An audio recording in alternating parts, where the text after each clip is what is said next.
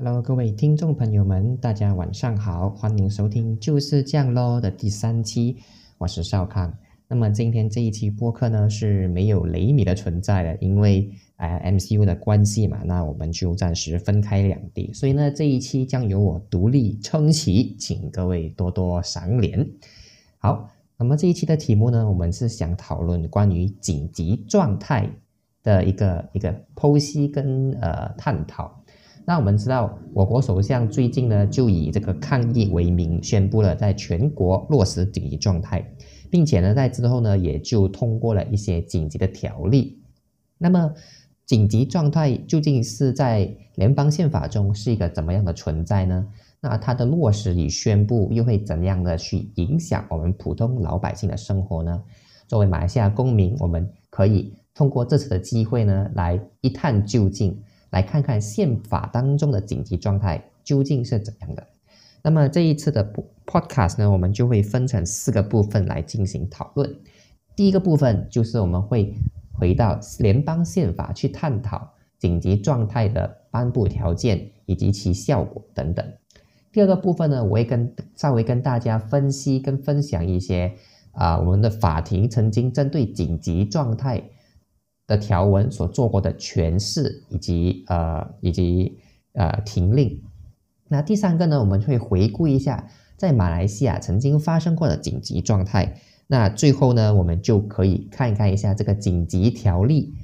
呃，在紧急状态之下被颁布的紧急条例啊，会有一些怎样呃一些一些影响。那最后的最后呢，我也可以跟大家分享一下我对。我国首相自从发布了紧急状态之后的一系列后续事件的一个看法。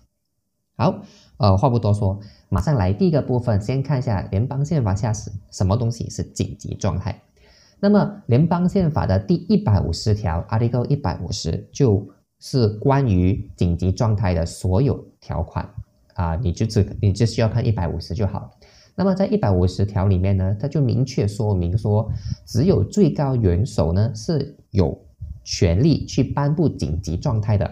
而且只要他认为说国家正在面对着一个威胁，是可以影响到我国的国家安全、经济运作和公共秩序这三个东西的话呢，最高元首甚至是可以在这件事情还没未发生之前就颁布紧急状态了。当然，我们也知道，我国是奉行君主立宪制，那所以呢，我们国最高元首的权限呢，在大部分事情上，依然是要跟着首相的指示来做事的。换句话说，就算是呃紧急状态的颁布，也是要依据我国的内阁首相的劝告而颁布的。那就是这就是呃一名君主在我国现。联啊，我国的这个君主立宪制之下的一个角色。那么颁布了紧急状态之后会有什么影响呢？哈，紧急状态呢，就也就是说，呃，国家陷入了一种紧急的状态。哈哈，两三来讲讲紧急的状态。那么在这期间呢，呃，最高元首是可以通过一些法律的。那么这些法律呢，有几个特征。第一，它不需要啊经过国会。也不需要经过立任何的正规的常规的立法程序，比如说啊一读、二读、三读是不需要的，或甚至是说投票表决的票数也是不需要的。那这是它第一个特征，可以绕过国会跟常规的立法程序。第二个特征是，那这一些法律呢是不会因为违反宪法而被判无效的。这是什么意思呢？我们都知道，呃，联邦宪法。有一部分是在保障着我们作为公民的基本人权。那比如说，我们人民有结社自由，对吧？我们可以各自组成啊一些学会啊一些一些社团。那么在联邦宪法进宣布进入紧急状态之后，如果紧急状态之后所颁布的法令说我们从此不能够结社，那这条法令呢是不会因为它侵犯了人民在宪法下所保障的人权。而被宣判无效的，也就是说，联邦宪法之下赋予紧急状态之中通过的法律呢，可以在某程度上去违反宪法，甚至是说是侵犯到人民的一些基本权益。那当然，呃，这个呃所谓的呃紧急状态之下所颁布的法律呢，它是不能够触碰到啊以下六个方面，那分别为啊土著、东西马以及伊斯兰教的事务，呃，另外三个呢就是公民权、语言还有教育，只有这六个领域是，即便是紧急状态下所颁布的法令，也是不能够去侵犯的。那么当然，我们也知道，呃，除了紧急状态下最高元首有权利颁布法令，就连国会也是可以颁布法令的。那么紧急状态可以如何被撤销呢？啊，很简单，紧急状态只有一个人可以撤销，啊，一个单位能够撤销，那就是国会的上下议院表决跟通过动议来撤销紧急状态，这是唯一的一个方法。即便是法庭，联邦宪法也说明了，法庭是没有权限去宣布或者审理一个呃紧急状态的有效性的这样的案件。换句话说，唯一能够阻止紧急状态颁布的，或者是说撤销的，只有我们国家的呃国会，呃，分别是上下议院。但这里呢是一个很吊诡的一个矛盾的状况。各位想想一下，我们已经知道说最高元首颁布紧急状态呢是要根据首相的劝告。那首相是何许人也？根据联邦宪法，首相必须要是在国会当中，呃，command majority，也就是说在国会下院当中得到大多数支持的人才可以被任命为首相。而我们知道，如果最高元首颁布的紧急状态，是根据在下议院拥有大多数支持的首相的指示所颁布的话，那么下议院又怎么可能会通过动议去推翻或者撤销这个最高元首所颁布的紧急状态呢？哈，所以呢，这一点呢，就是一个绕了一大圈的一个呃一个矛盾点，在我国联邦宪法之下的一个矛盾点。好，刚刚我们提到说，联邦宪法进入宣布我们进入了紧急状态之后。啊，会有一些紧急的法令可以被通过。那么这些紧急的法令呢，它们的效果就如同一般情况下国会所通过的法令，而它是持续有效的。只有三种情况它会被无效化：第一，被撤销，也就是说被最高元首本人撤销；第二，被被下议院投票取消。啊，取消跟撤销不同哈。第三是过期，什么叫过期呢？也就是在紧急状态被宣布停止之后的六个月，那么这一些啊紧急条例呢，它就会呃自动过期了。而在紧急状态之下，联邦政府甚至是可以介入到州政府的权限范围之内，呃，替代州政府去呃管理一些州的事务。那这一些呢，就是我国联邦宪法之下。的一个呃紧急状态的的的的描述，所以你会看到联邦宪法赋予紧急状态一个至高无上的权利，它不能够被挑战，然后它也只能够被呃在有限的条件之下被取消，而这个时候所有的法律呢可以通绕过国会的立法程序。换句话说，一旦进入紧急状态，我国的行政单位将拥有至高的权利去呃立法。各位都知道，我们国家是三权分立啊，落实三权分立，司法、行政跟立法。那么一旦进入紧急状态呢，司法是被瘫痪的，那立法呢也形同虚设，因为这时候是行政高于另外两个。这就是联邦宪法之下紧急状态的一个描述。呃，在我国其实也不是第一次提出紧急状态，那么之前呢就有好几次是提出紧急状态的。那呃，之当中呢，就有一些案件是会闹上了法庭。我们举一个例子来说吧，比如说在一九六十年代的这个沙拉越的宪政危机啊，这是一个不错的故事。那么在一九六三年呢，我们就有一位啊前辈啊，我们的一位朋友叫做 Stephen Kaloninca，那么他就被委任为萨拉越的首长。在一九六六年呢，萨拉越的元首啊，Governor 元首不是最高元首，元首就说：“哎，Steven，你已经失去了多数信任，所以你辞职吧。”但是 Steven 是不肯这么做的。那么在同年的六月十七日呢，元首 Governor 他就自行委任一个新的首长来取代掉 Steven。同年在九月七号，法庭就宣判说，哎，这个新首长的委任呢是无效的，因为 Steven 本身还没有辞职。于是，在一九，在一九六六年的九月十四日，最高元首啊，这次是最高元首，就是远在西马的最高元首 YDPA，他就宣布萨拉越进入紧急状态。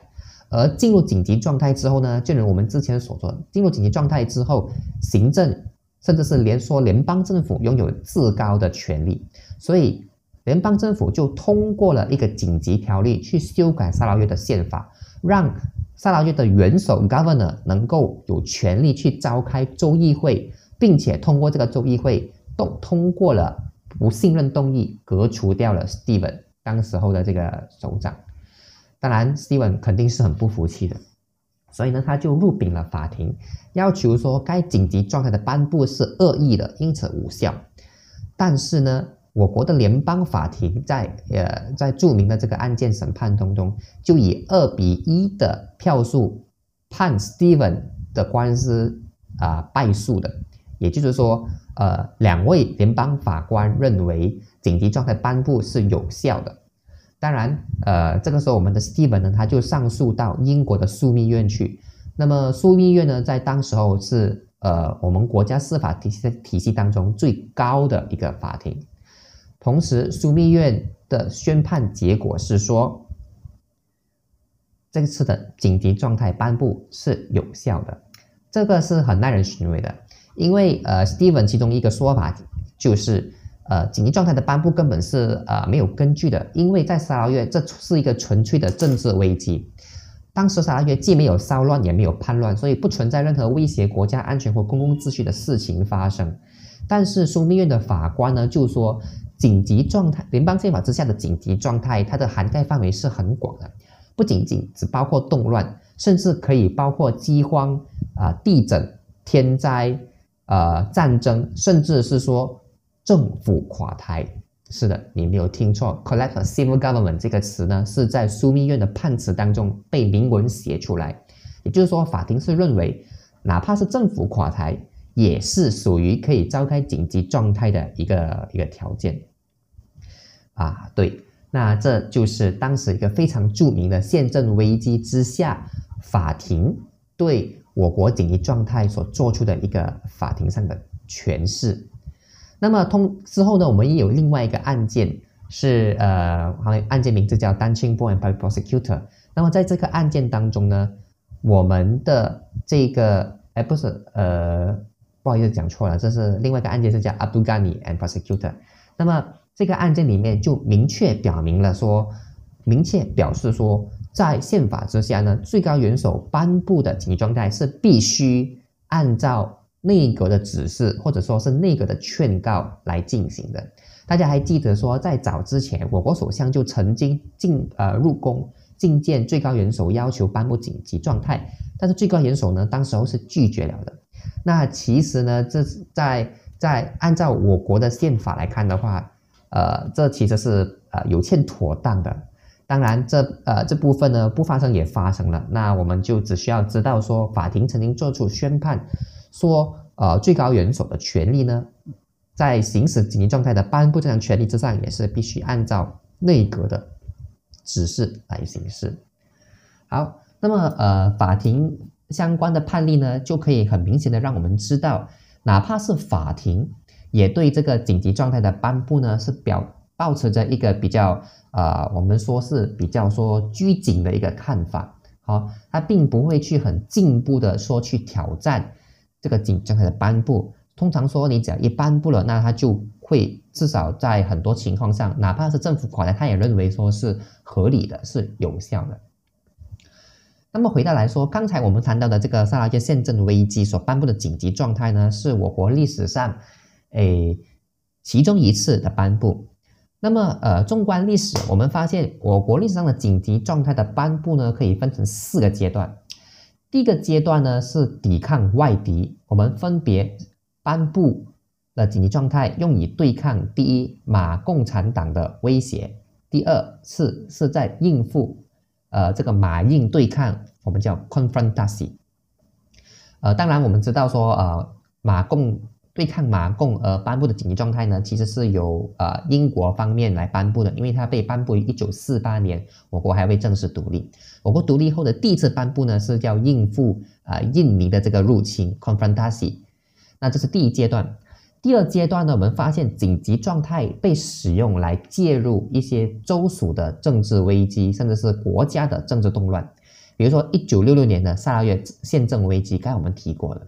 就是通过宣布紧急状态，让联邦政府插手萨拉越州议会，同时去修改萨拉越的州宪法。当然，接下来就轮到了大家都非常熟悉的，也就是一九六九年的武夷山动乱。这时候呢，我们的国家也同时宣布了进入紧急状态。最后就有这个一九七七年的吉兰丹宪政危机，同这个时候呢，也是进入了紧急状态的。发生了什么事情呢？这是呃，一九七七年的宪政危机，也是吉兰丹内部的政治矛盾。那么呃，在一九七七年，当时候的吉兰丹大臣是一位叫纳西的朋友，而伊斯兰党在那个时候呢，是企图推翻掉这位大臣，并限制对方在九月二十号之前辞职。但是我们发现，这个纳西当然没有这么做，结果他被开除党籍之后呢？又在这个州议会上被大家投下不信任动议罢免，因此纳西在当地的支持者呢就非常的呃不满意，并呃在群众大会上造了骚乱，所以导致说在十一月八日，州呃这个联邦政府就宣布吉兰丹进入紧急状态，并且落实宵禁，而州政府也是没有办法正常运作。同时候同时间，联邦的联邦的国会。通过紧急的权力去冻结吉兰丹的州议会和州宪法，而且是委任一名中央的公务员代替接管吉兰丹州。也就是说，吉兰丹州这时候是没有大臣的，只有中央的公务员代为接管。直到一九七八年三月，吉兰丹提前举行了州选举为止。所以在这第二个阶段呢，我们发现紧急状态是用来处理政治的危机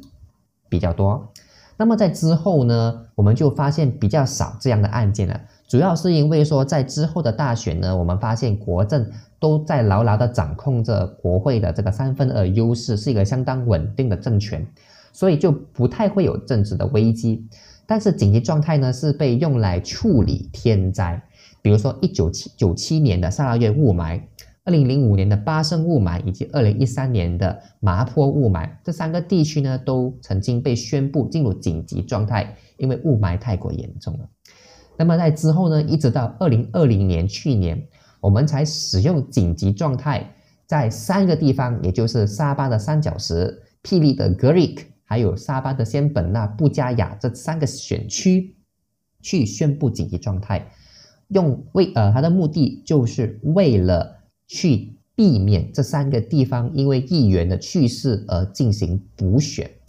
当然，大家知道补选的话，就会引起各种各样的群众活动，就会有这个成为疫情扩散的温床。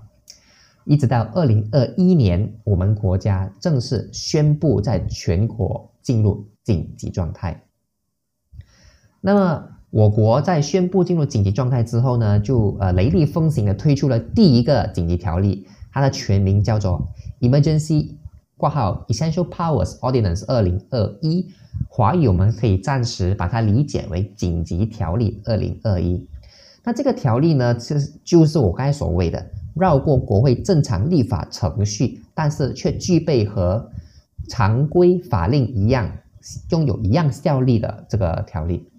其实，在这个呃这个 ordinance 呢，也引起了一个比较大的争议，主要是说，在这个紧急状态期间，它赋予最高元首或者是任何由陛下所授权的人士去暂时征用任何土地、建筑、资产或者是任何资源，而如果你反抗的话呢，如果你抗命不从，你的最高罚款可以达五个 million 五百万。或者监禁最多十年，或者两者兼施，这是大家都觉得呃非常呃呃不安的一点。对，这是一点。那第二点是什么呢？就是你说呃最高元首去征用你的私人财产嘛？啊，比如说最高元首说要征用你的医院来进行抗议啊活动，那么他征用你的医院要如何去赔偿医院方的损失呢？诶，这个条例紧急条例里面也说了，受影响的单位呢，他所获得的赔偿将会由最高元首或任何陛下授权的人士所鉴定，而且是不能在法庭被挑战的。什么意思？也就是说，如果最高元首决定征用你家的医院，或者说你家开的诊所来进行呃抗疫的一个工程，你是不能够不答应的。如果你不答应，你将会被罚款五百 million 或监禁最多十年或者两者兼施。如果你答应了，而你获得的赔偿呢是由最高元首所决定的，如果他决定只象征性赔偿你一块钱。你也是不能够去法庭挑战这所谓的赔偿数额，所以这也是人们诟病的第二个呃原因。那么关于这个紧急条例的第三个大争议，就是说他说宪法之下关于六十天之内去填补议席空缺的要求是无效的。简单来说，就是不能补选，以及。全国大选和国会将被 suspend、被停摆、被暂停，而这些国会跟大选将会按照最高元首所认为适合的日期召开。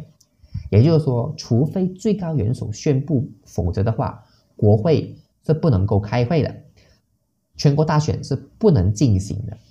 州选举也不能进行。这就是很多人都呃。这就是引发争议的一个另外一个点，因为很显然的是说，按照宪法之下的阐述呢，你看宪法本身都已经说了嘛，呃，在宪法里面一百五十条就有说，如果你召开了紧急状态，它是可以被国会撤销的；如果你召开紧急状态，国会也可以让国会本身也可以立法。那么这这这样的描述呢，其实就是在暗示着说。国会是可以在紧急状态之下持续运作的，但是呢，这个紧急条例呢，却特意的让这个紧急状态成为了停摆国会，甚至是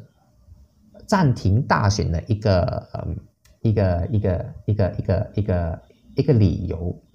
所以呢，这就是引人诟病的地方。当然，事情来到今天，我们也发现有些单位呢，已经向入禀了法庭。去挑战这个所谓的紧急状态，甚至安华本身也刚刚召开记者招待会，刚刚的事情，据说他也会做这样子的一个诉讼。当然，对于这样的情况呢，我个人是比较呃保持一个悲观的状态的，因为你确实没有办法去处理掉联邦宪法之下所说明的那个条文，也就是说，法庭是没有权利去宣判。紧急状态的无效，这这点很明确，这点完全是没有争议的。也就是说，它是完全被写在宪法当中，去说法庭是不能够去干涉紧急状态的颁布。所以呢，我觉得，我个人觉得，这一些人、这一些单位跟人士所谓的呃诉讼，呃，其实法律效用上、法律意义上呃不大，比较像是用于他们个人宣传的议程。的这个意义会比较大，当然是不是说毫无毫无胜算呢？其实也比较比较困难，因为说呃确确实是存在一个这样的一个说一个法律上的呃 argument，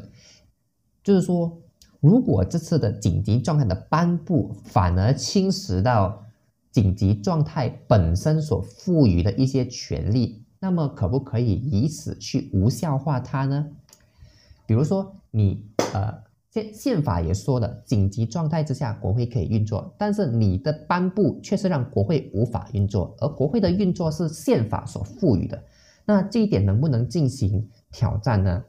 我当然觉得说是任何一方都可以提出这样的说法去说服法庭去进行一个审判，但是正如我所说的，这需要一个非常。非常进步的思想跟一个非常激进的一个一个姿态，去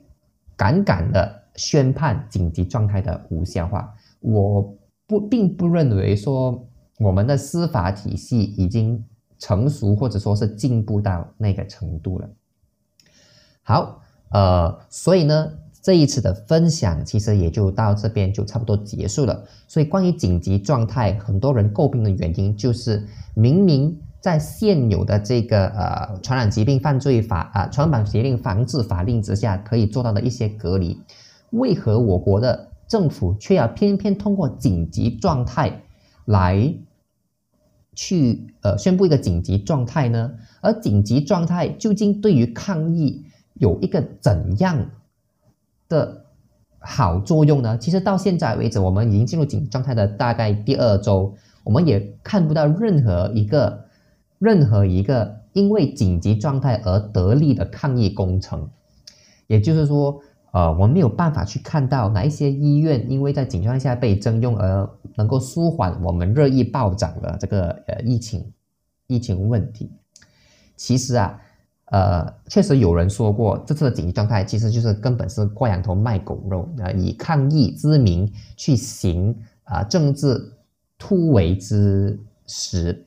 那对于这样子的一个评价，不知道啊你们有什么样的看法呢？那么紧急状态对你而言，或许暂时来说并不会有影响，但是这里的问题是，呃，你我们是。比较不想要说等到烂起的那一天，我们才来去质疑它。其实哪怕是律师工会，也有十名前主席去联署的一份文告，去说这样的紧急状态的颁布其实是不妥当的。那么究竟事后发展会是如何呢？我们就拭目以待吧。好的，那么今天的有关紧急状态的分享跟分析就到这一边为止。也希望大家继续留守着我们的就是降落单元，让大家通过不一样的法律角度去让自己的知识有所提升，关心时事，理解法律。谢谢各位。